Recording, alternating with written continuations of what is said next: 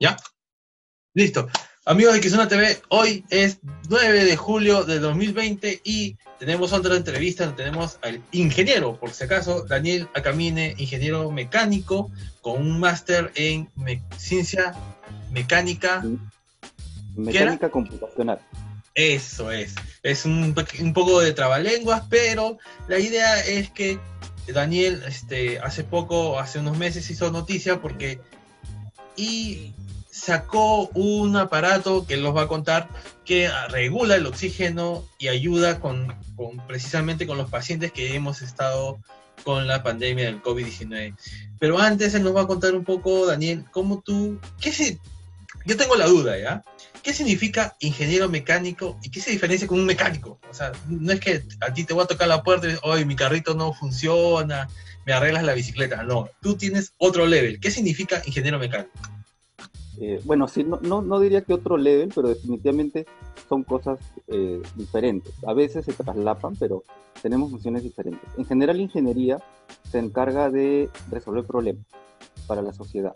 Y, obviamente uno diría, bueno, tal vez hay otras carreras que hacen lo mismo, pero nosotros lo hacemos basado en ciencia y en tecnología. Entonces, con esto desarrollamos cosas. Eh, tratamos, buscamos, encontramos problemas y tratamos de desarrollar soluciones. ¿Por qué mecánica? Porque nosotros nos basamos en las ciencias de la fuerza. Mecánica es básicamente el estudio de las fuerzas, como una fuerza, pues una fuerza empuja tu silla, pero una fuerza también empuja el carro o empuja un avión, ¿no? Eh, o mueve un motor. Entonces, la ingeniería mecánica es usar este conocimiento de la ciencia para, eh, basado en las fuerzas para resolver problemas, diseñar eh, sistemas que sean beneficiosos para la sociedad. En el caso del mecánico, él también tiene un conocimiento de estas fuerzas, pero es un conocimiento mucho más aplicativo. Entonces él, obviamente el mecánico, él sabe, por ejemplo, acerca de los pernos, sabe acerca de cómo eh, funcionan eh, eh, los motores, cómo funcionan los pistones o cómo puede funcionar una biela, una polea. Nosotros también tenemos ese conocimiento, pero nosotros usamos estas diferentes partes y buscamos diseñar soluciones. Entonces ellos la usan para aplicar, para mantener, nosotros lo usamos para tratar de crear, ¿no? O crear diferentes proyectos o, o soluciones a cualquier problema que nos podamos encontrar.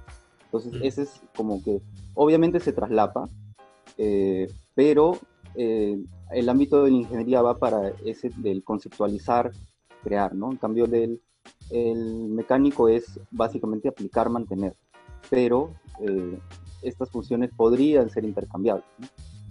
Ah, para mí, por ejemplo, yo me encanta, soy un...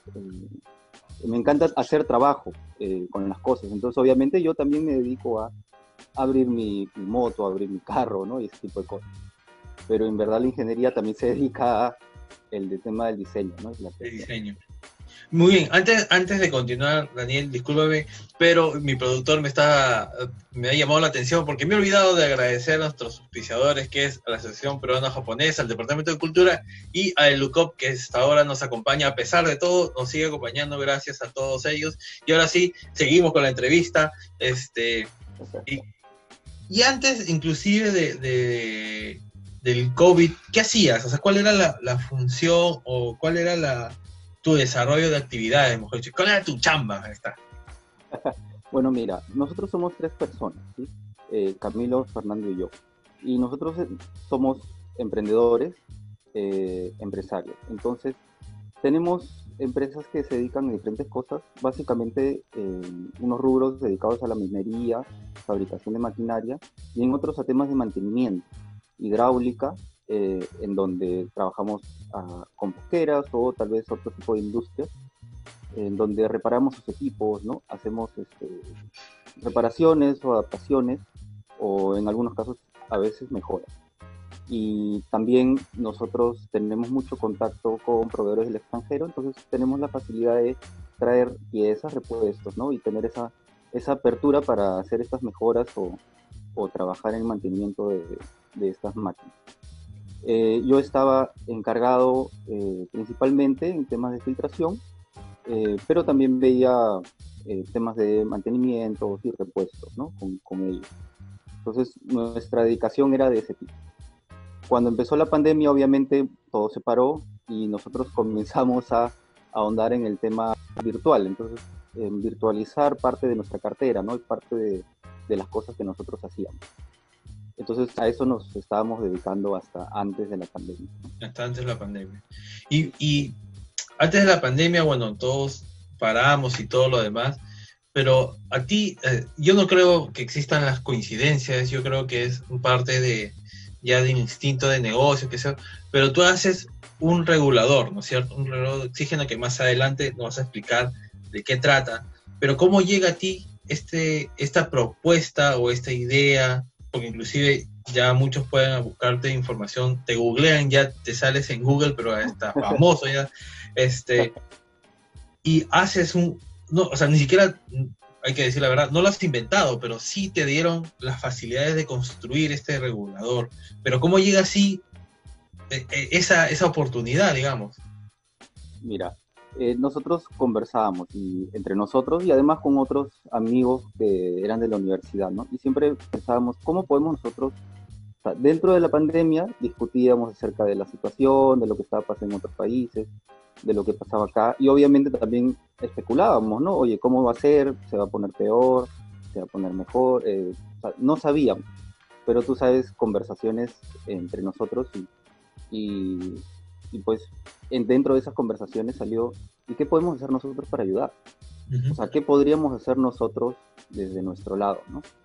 Y dentro de esas conversaciones, en eso salió una noticia de que UCL Mercedes había diseñado este, este regulador de oxígeno y había liberado los planos en Internet. Entonces, entre Camilo Fernández y yo dijimos, oye, hay que pedirlo, ¿no? Vamos a ver qué pasa. Y efectivamente los pedimos y después de uno o dos días ellos nos dieron una respuesta positiva, nos dijeron, sí, ustedes o sea, los pueden tener. Obviamente nos presentamos como lo que somos, como fabricantes de ciertos equipos, ¿no? Entonces teníamos la capacidad para hacerlo. Y cuando nos llegaron los planos dijimos, bueno, hay que tomar una decisión, ¿no? Porque es como decir, hay que invertir tiempo, hay que este, estudiarlo, ¿no? Tratar de entenderlo y luego ponerse manos a la obra y vimos de que sí, podía servir. Estamos hablando de hace varios meses, ¿no? Entonces, no podíamos predecir el futuro, pero dijimos, sí, esto puede ayudar. Y nos trazamos como objetivo hacerlo para ayudar. Entonces, ¿por qué? Porque eso básicamente no lo veíamos con negocio. Eh, nosotros nos dedicamos a otro rubro, pero eh, dijimos, oye, nuestro conocimiento aquí puede servir. Estudiamos el regulador y nos dimos cuenta de que era un regulador 100% mecánico. Entonces, era muy afín a nuestro conocimiento. Eh, después de estudiarlo, nos convencimos también de que sí, esto va a ayudar. Obviamente sin saber lo que iba a pasar hasta el día de hoy.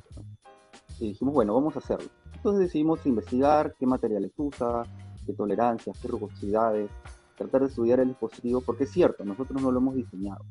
Es un diseño que vino de Inglaterra. Y además nos ayudó el hecho de que en Inglaterra pidieron 10.000 de estos equipos. Entonces, si Inglaterra pidió 10.000 de emergencia de estos equipos, tiene que servir para algo, ¿no? La discusión, oye, no puede ser de que un país pida 10.000 de estos, eh, o sea, no es tan loco, definitivamente.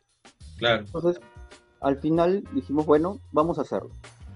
Trajimos los materiales, eh, durante la cuarentena fue bastante difícil también conseguir muchas cosas. Eh, avanzábamos obviamente muy lento porque no teníamos la apertura, están muchos negocios cerrados. Entonces tuvimos que trabajar con lo que ya teníamos en el taller e ir avanzando de a poco eh, hasta que logramos fabricar los primeros prototipos, ¿no? Entonces, esto fue, se puede decir que el destino, ¿no? Nos llegó la noticia, teníamos las ganas de ayudar y al final resultó esto, ¿no? De que tenemos un regulador que es bastante útil el día de hoy y nos lo están pidiendo.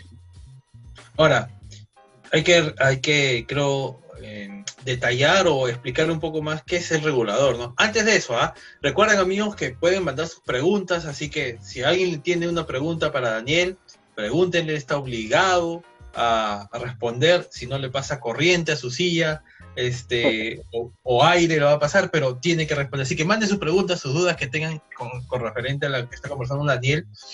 Y Daniel, a ver, aclárame algo. El regulador no reemplaza al respirador mecánico, ¿es cierto? No, no, para nada. O sea, es un equipo diferente. Ya, entonces, ¿qué hace este regulador? ¿Qué, ¿Qué función tiene? Que es un aparato así, más o menos, creo, ¿no? es pequeño, entra en la palma de mi mano. Ya. Eh, creo que tengo uno aquí cerca. ¿No? entra en la palma de mi mano. Ahí está. ¿sí?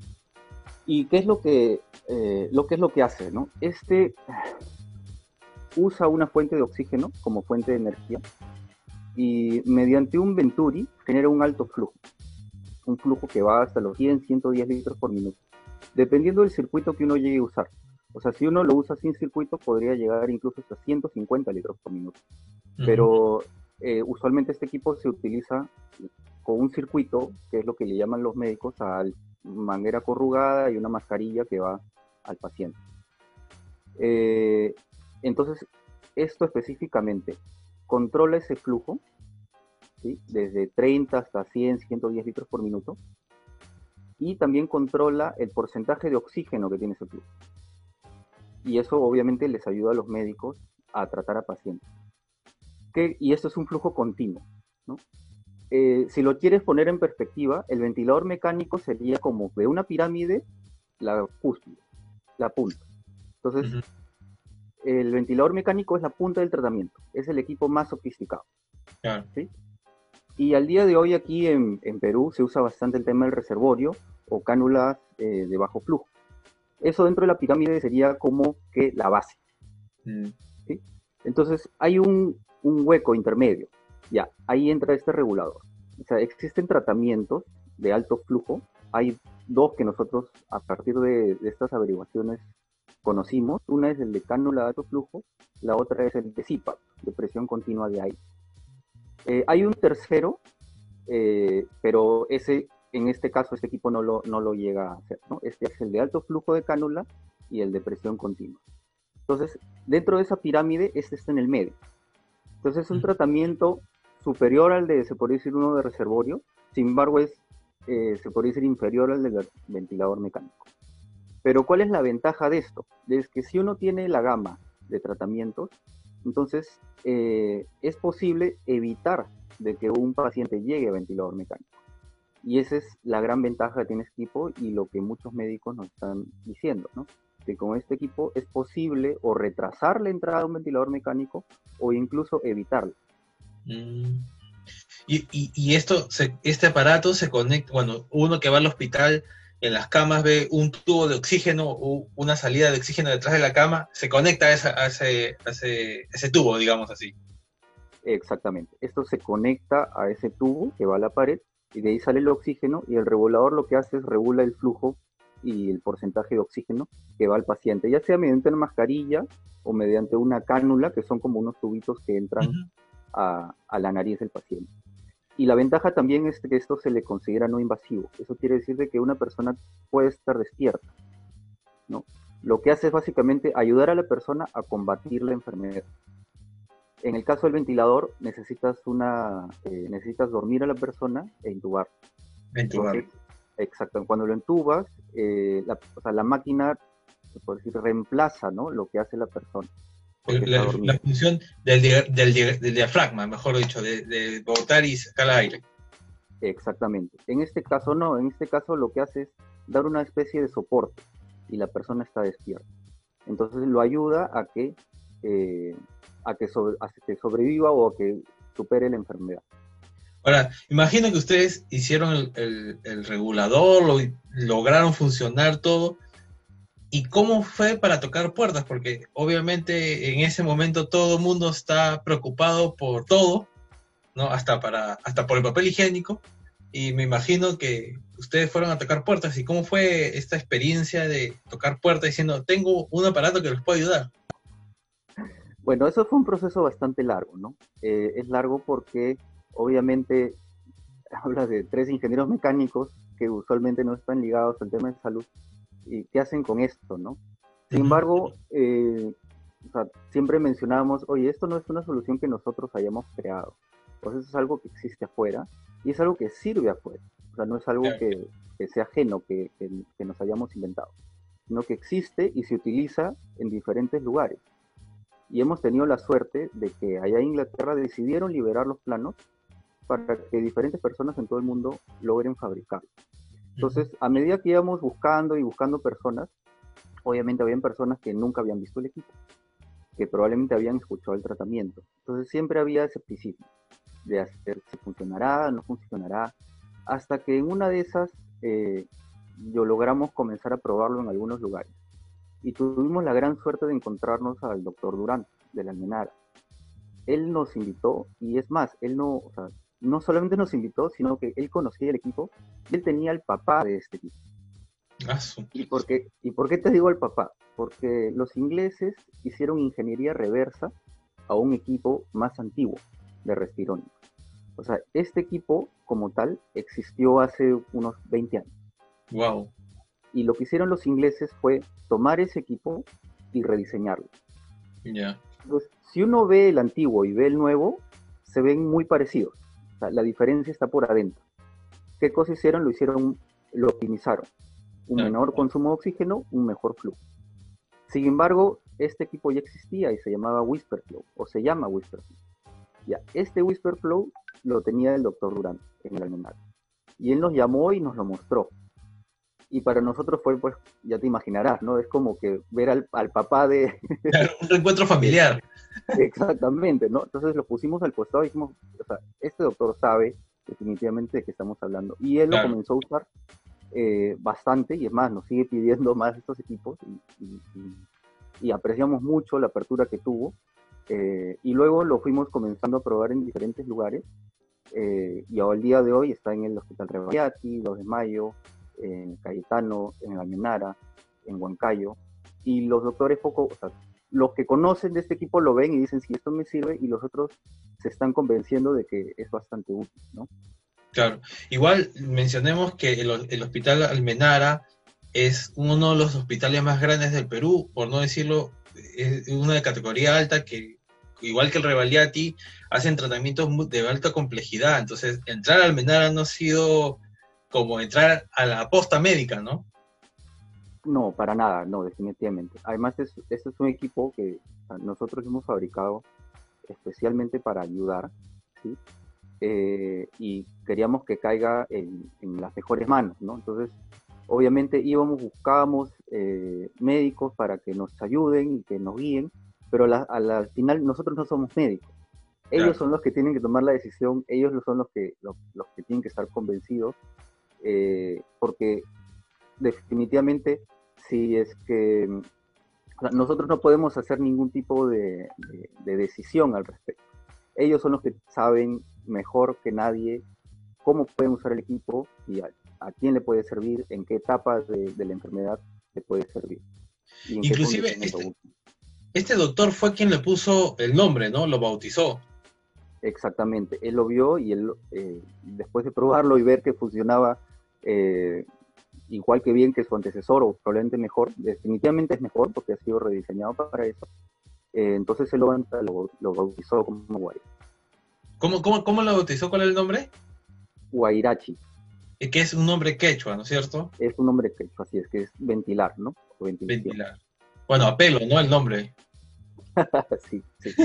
Y justo él, él es un, o sea, una persona que nos ha explicado bastante acerca de este tema de ventilación y oxigenación, ¿no?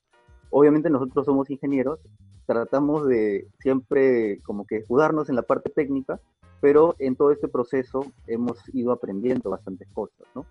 de los mismos médicos y, y, también sabemos que es todo un equipo el que, el que trabaja con esto. Hay terapistas, intensivistas, los médicos y todos ellos eh, trabajan en conjunto, ¿no? Y el equipo es parte de ese conjunto. eso les ayuda, ¿no? Claro, es parte del equipo, es parte de, ya del hospital mismo, ¿no? Es un implemento necesario ahorita. Claro, pero necesitas obviamente a todas esas personas, ¿no? Necesitas también una buena infraestructura, necesitas líneas de oxígeno, eh, o sea, es, es, todo un conjunto, ¿no? Y nosotros hemos puesto como que un granito de arena a ese conjunto. Como todos los que han trabajado durante la cuarentena y siguen trabajando ahorita, ¿no? Igual, Alejandro Miyazaki te escribe, ¿no? Felicitaciones, Daniel, gracias Alejandro por escribirlo, dice, por, es, por esa intención y de ayudar a las demás personas. ¿Has recibido ayuda del Estado para fabricar este regulador? Que eso íbamos a atacar el tema, pero ya nos adelantó este, Alejandro, y, sé, tengo entendido que tú estabas pidiendo apoyo porque construir cada aparato también es un poco, no es, no es tan costoso a comparación de una vida, pero sí tiene un costo, ¿no? Sí, mira, eh, específicamente del, del, Estado no, hemos tenido conversaciones con ellos, pero a partir de hace unas semanas sí hemos tenido eh, mucho apoyo de muchas personas, ¿no? Eh, básicamente, esto obviamente, te imaginarás de que nuestra llegada es limitada, ¿no? Entonces, nuestra llegada iba hasta nuestra familia y nuestros amigos, ¿no? Y muchos de ellos nos han comenzado a apoyar y agradecemos bastante esto, ¿no? Porque esto eh, al final ayuda a las personas que están en los hospitales, ayuda a los médicos, a los terapistas, a los intensivistas que están ahí luchando contra, contra el COVID, ¿no? Entonces sí hemos recibido ayuda de privados y la seguimos recibiendo. Eh, y estamos bastante contentos por eso. ¿Cuánto, ¿Cuánto cuesta cada regulador para decirle al público que si, pueda, si le si quiere apoyar, le sobra ese dinero, apoyen, ¿no es cierto? ¿Cuánto cuesta ese regulador? El costo subvencionado del regulador es de 400 dólares. Eh, y nosotros al, día de hoy estamos buscando eh, aumentar la producción, ¿no? Porque conversando con los diferentes hospitales, y los médicos nos dicen, oye, necesitamos esto, necesitamos esto, necesitamos esto. Y te imaginarás de que pasar de una escala de poca producción a una escala de, de, más producción toma un poco de tiempo, ¿no? Entonces, eso es lo que nosotros, en lo que nosotros estamos trabajando en estos momentos. Ahora, por ejemplo, Cecilia Giga, que nos ha escrito también, gracias Cecilia, que es una NESA que siempre nos sigue, dice, hola chicos, mi consulta es, el costo de, construir el regulador es caro, bueno, ya respondimos que cuesta 400 dólares, y la construcción de cada regulador, ¿cuánto tiempo toma? Ya, mira, eh, como nosotros hacemos una, tenemos una baja escala, más o menos estamos hablando de dos a tres semanas. ¿Por qué? Porque hay que fabricar las diferentes piezas eh, y luego comenzar a limpiarlas y luego ensamblarlas. Em, además tenemos un tiempo que es no tan dependiente de nosotros, que es el tema de la importación de los materiales. Como te mencionaba en algún momento al principio, eh, los materiales que usa el regulador eh, no son cualquier material, ¿no? Son ciertos aceros inoxidables que se tienen que traer del extranjero y también son ciertos polímeros que se tienen que traer del extranjero porque tienen una certificación de FDA, o sea, tienen una certificación para ser utilizado en, en este tipo de aplicaciones. Entonces, esos tiempos de importación eh, ya no son dependientes de nosotros.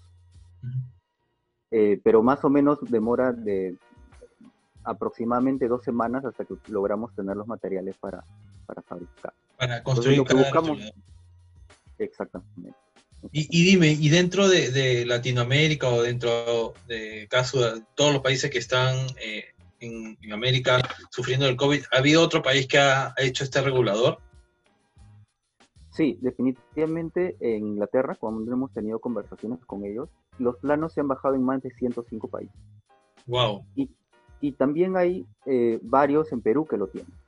O sea, al menos esa es la información que ellos, que nos, ellos nos manifiestan, ¿no?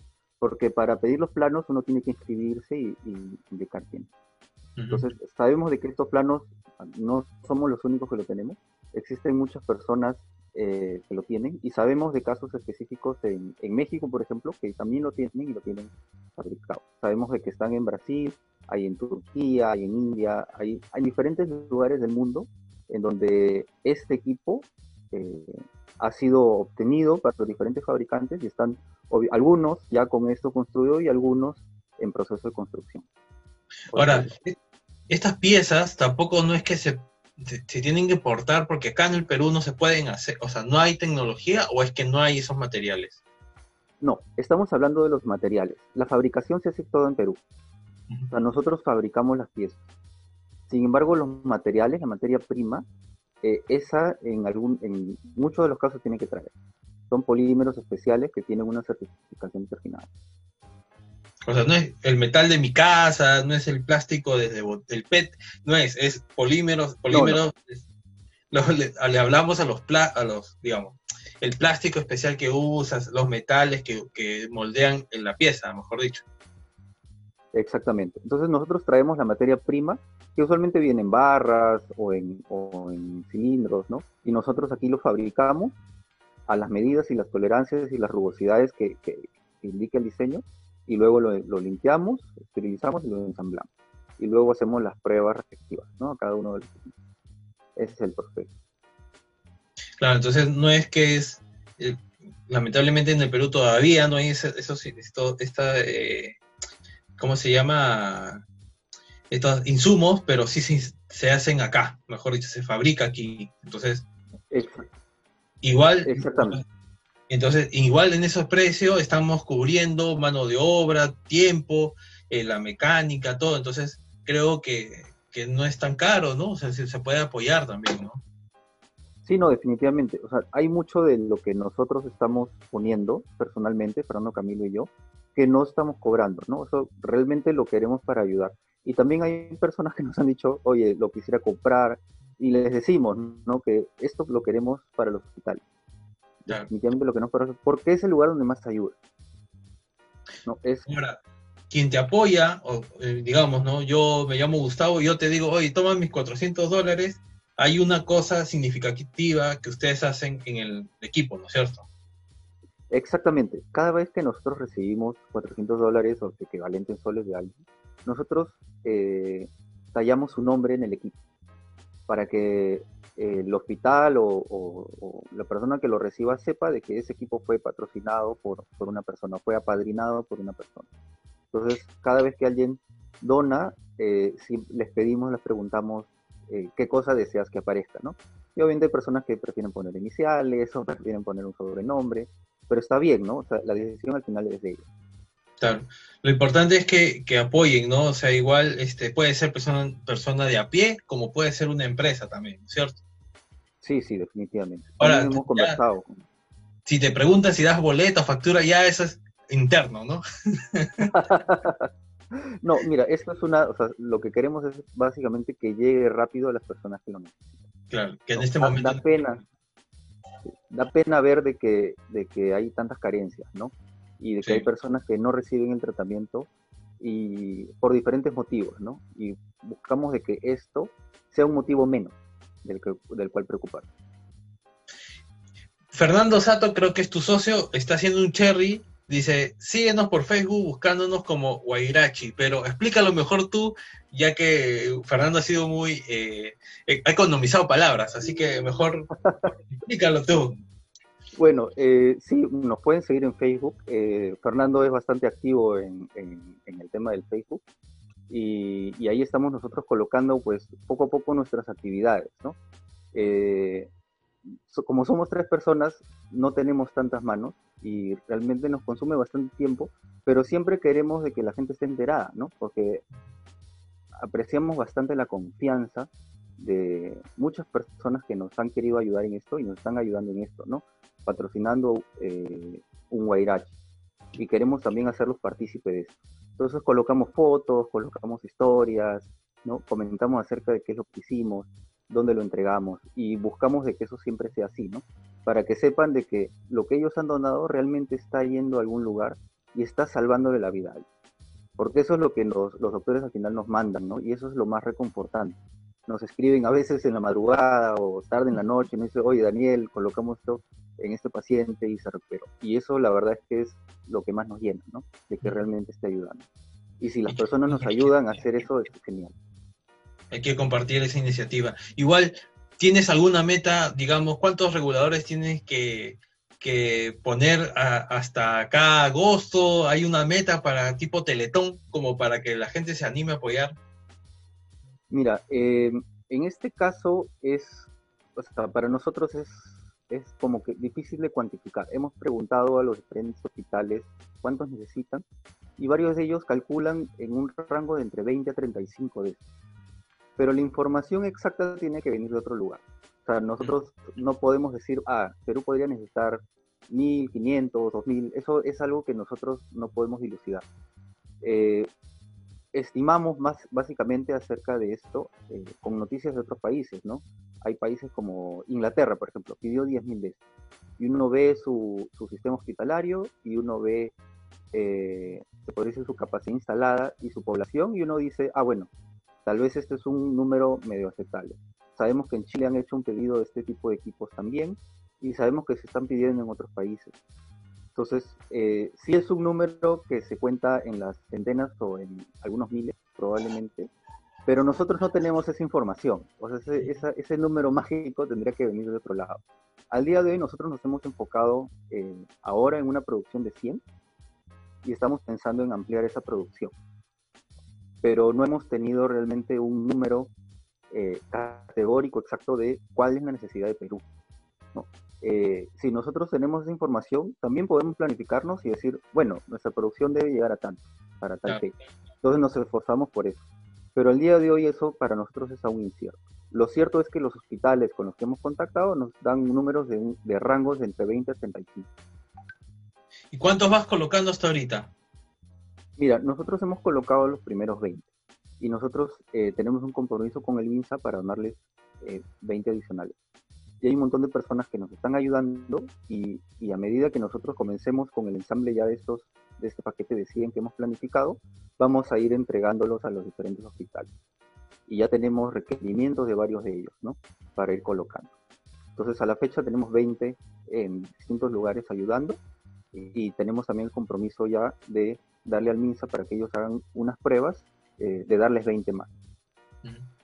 Entonces, amigos de Kizuna TV, corran la voz, por favor, apoyen esta iniciativa. Vamos, tienen planificado solamente 100 reguladores por el momento, han conseguido 20, faltan 20 y faltan 80, y en el hospital y las, hay más camas, entonces creo que debemos apoyar esta iniciativa para que cubra más las, las expectativas y lleguemos a miles, porque creo que con 100 estamos cubriendo ni el 10% de todas las necesidades a nivel del país, ¿no? Entonces, hay que, hay que si no puedes apoyarlo con, con dinero, difúndelo, comparte sus noticias de Facebook, solamente en Facebook, ¿no es cierto?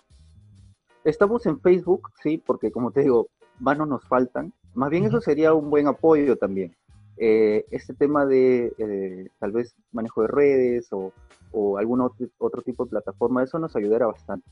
Porque como te digo, nosotros estamos abocados a la producción y justamente lo que nos falta no son ganas, sino es tiempo y mano.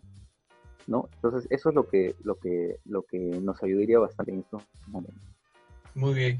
Entonces, amigos de, de Kizuna TV, no se olviden, eh, pueden, solamente por Facebook te encontramos, ¿no? No hay web, teléfonos. Eh, sí, puedes tener mi número, ¿no? Eh, está en el Facebook también, eh, 981-088-626.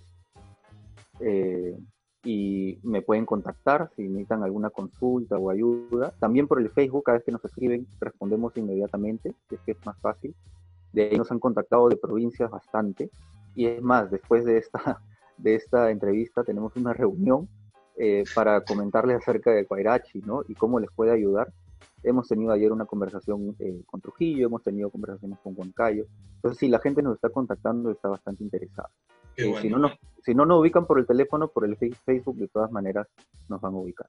Claro, así que amigos, la mejor manera es apoyándolos económicamente y si no puedes, comparte el video. Yo creo que no queda, queda más claro de qué manera podemos apoyar y por ahí este, llegue alguien que puede estar interesado en apoyarlo. Así que compártanlo y este, nada, muchas gracias Daniel por tu tiempo, gracias por contarnos esta genial historia y propuesta, ¿no? Que está salvando vidas. Muchas gracias Gustavo y gracias a todas las personas que nos están viendo. Es súper genial ver que esto realmente está ayudando, ¿no? Uh -huh. Muy bien, gracias. Gracias Daniel, gracias amigos de Kizuna TV, gracias a, a, la Asociación Peruana Japonesa, al Departamento de Cultura y a ELUCOP que siempre nos acompañan. Bueno, gracias, este, compartan el video que esto lo va a ayudar a todos. Perfecto, Chao. Gracias, muchas gracias.